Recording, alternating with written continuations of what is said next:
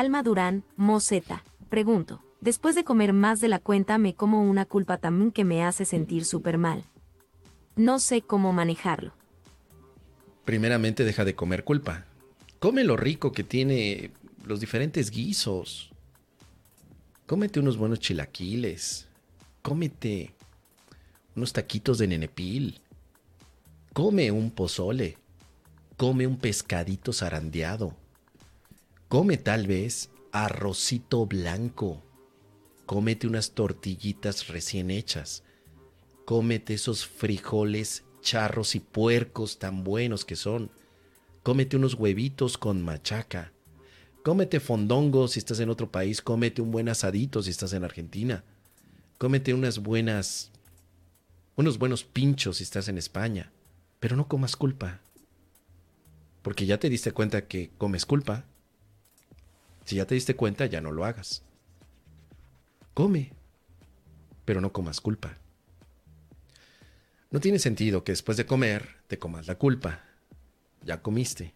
Se acabó la experiencia. A lo que sigue. ¿Por qué querrías comerte culpa otra vez? Ahora, vamos al curso de milagros. ¿No será que no te comes culpa, sino que ya la culpa la tienes y solamente la estás eructando? Eructamos culpa. La culpa no salió porque comiste como pelón de hospicio. La culpa ya la tenías, querida almita. Ya la tenías, pero después de comer la eructaste y creíste que la culpa fue después de la comida. Esta es la realidad en un curso de milagros sobre la ley de causa y efecto. Primero la causa y después el efecto. La causa es ilusoria en relación a la culpa y los efectos son las cosas que haces en el mundo. Según la teoría de un curso de milagros, todos en nuestra mente tenemos culpa, no por algo, sino por la creencia de que nos separamos del amor. Y esa culpa está inconsciente, escondida, calladita, tal vez hasta reprimida. Pero cuando hacemos algo en el mundo, puede ser cualquier cosa es una manera en la que proyectamos la culpa en lo que hicimos. Tú tal vez eres de las personas que proyecta la culpa después de comer, pero hay otras personas que proyectan la culpa después de darle al cuchi cuchi, o sea, del delicioso. O sea, de matar el oso a puñaladas. O sea, de... Bueno, me entiendes. Hay algunas otras personas que proyectan la culpa después de hacer compras tomar alcohol. Es más, conozco personas que sienten culpa de rascarse la cabeza. Pero no la rascadera de cabeza te produce culpa, sino primero la culpa y después lo que haces en el mundo. Te digo esto porque no vas a eliminar la culpa si dejas de comer. La culpa se elimina de otra manera. Se elimina con la expiación. Así que no te confundas. La culpa no sale de lo que haces en el mundo. Esa es la historia del ego. El ego nos vende las cosas diciendo, mira, eso que hiciste o eso que no hiciste es el que te genera culpa. No le creas al mendigo del ego, no sabe nada.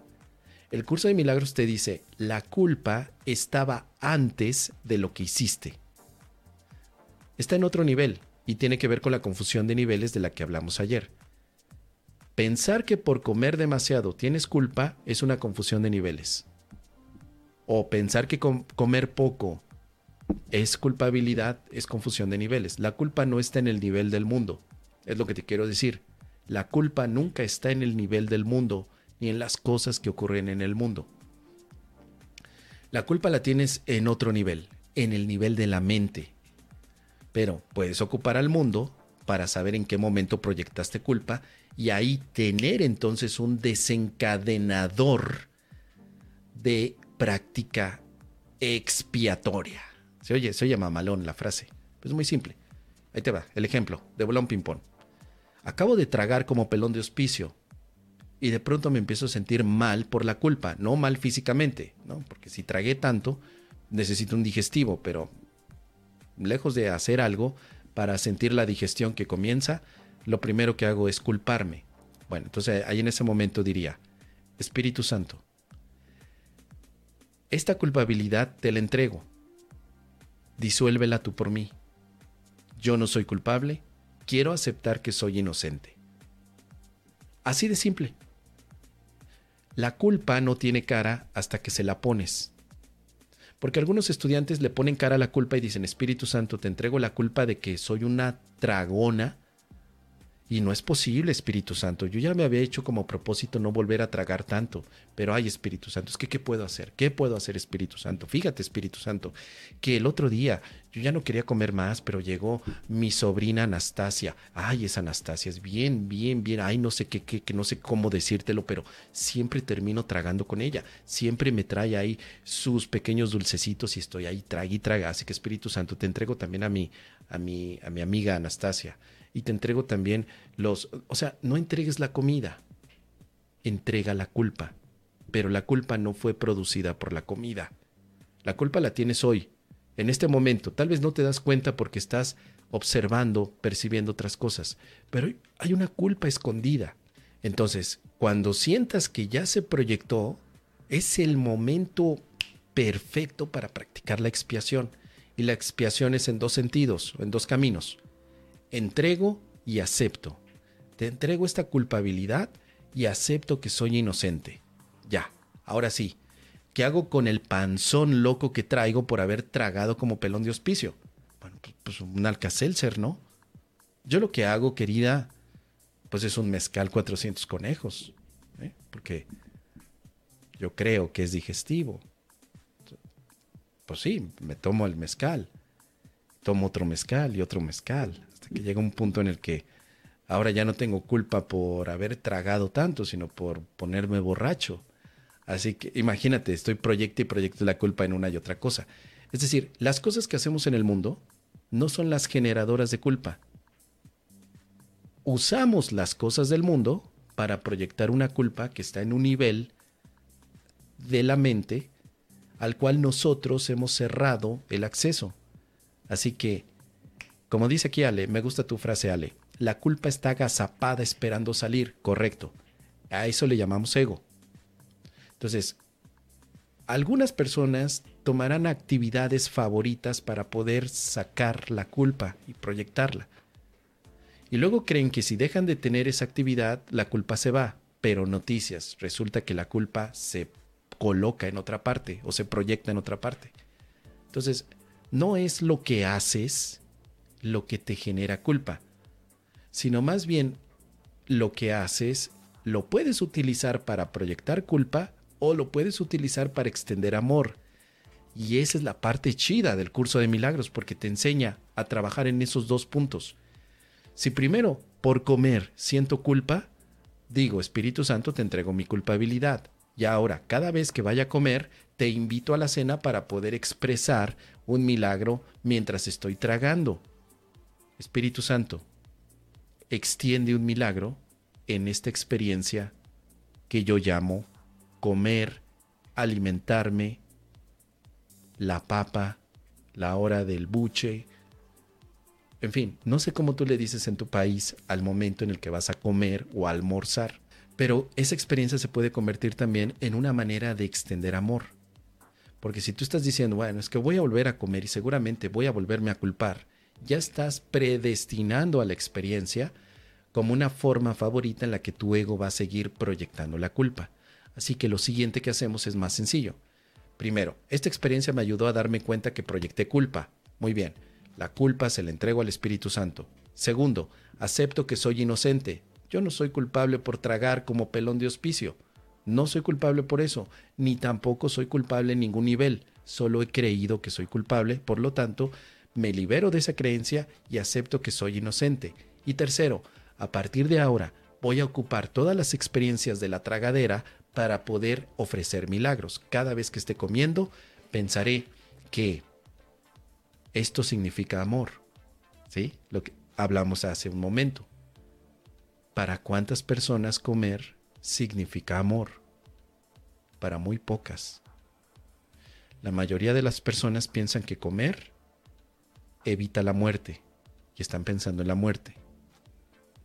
Comer implica culpa y están pensando en la culpa. Comer implica carencia, porque otros no tienen que comer y tú sí. Carencia. Pero muy pocas personas se darían la oportunidad de vivir la experiencia de comer como un acto de amor.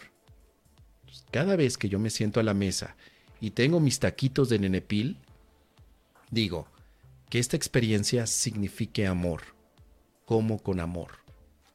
Si alguien me dice, no, Mos, es que yo soy vegano, yo no como nenepil, está bien, ni modo, Mos, a huevito vas a comer tú también tus, tu, tu ensalada. Perfecto, entonces que esta experiencia signifique también amor.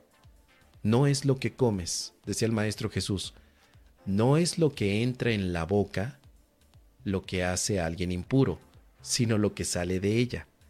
¿Recuerdas esa cita bíblica?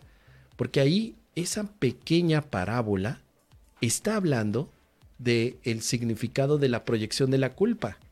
Déjame ver si la encuentro.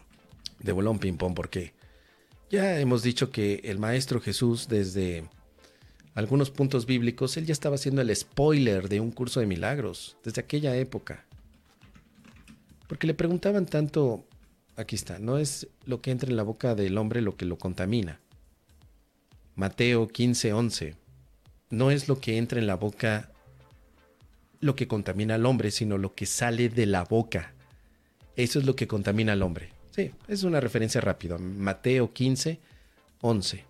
No es lo que entra a tu boca lo que genera la culpa, sino lo que sale de ti. Ojo con eso, querida almita. La culpa sale y la proyectas en la comida. No es la comida lo que te, lo que te produce la culpa. Y justo eso es el cambio radical que tiene un curso de milagros con otros caminos, otras eh, o, o incluso otras herramientas. Proyectas. Pero ¿desde dónde viene esa, perdón, esa proyección? viene desde una mente que se cree culpable. Por eso todo un curso de milagros está enfocado a tu mente, no a tus alimentos, a tu mente. Así que espero que con esto tengas algunas ideas, querida Almita, que las puedas ocupar, sobre todo para no caer en el viejísimo engaño en el que hay cosas que te producen culpa. Eso ya pasó de moda. Ahora lo que tenemos que estudiar como, como practicantes es de dónde viene la culpa. Y no viene del mundo. No. Lo siento, ego. Lo siento, ego. A otro perro con ese hueso. Yo practico el deshacimiento de la culpa, no la eliminación de hábitos del mundo. Practico el deshacimiento de la culpa, que es diferente. Y podría tener entonces hábitos de comer de alguna forma, hábitos, sí, pero no tienen nada que ver con la culpa. Los hábitos que tenemos en el mundo serán para otros fines, pero si yo quiero deshacer la culpa, no necesito cambiar hábitos físicos, sino sí el hábito mental de saber exactamente de dónde viene. Y viene de la nada. Eso es lo peor de todo, que la culpa viene de la nada. Dios no nos creó culpables. La culpa es otro nombre que damos a nuestros egos. Así que come sin ego, come sin culpa, come con Dios, come con el amor. ¿Qué te parece?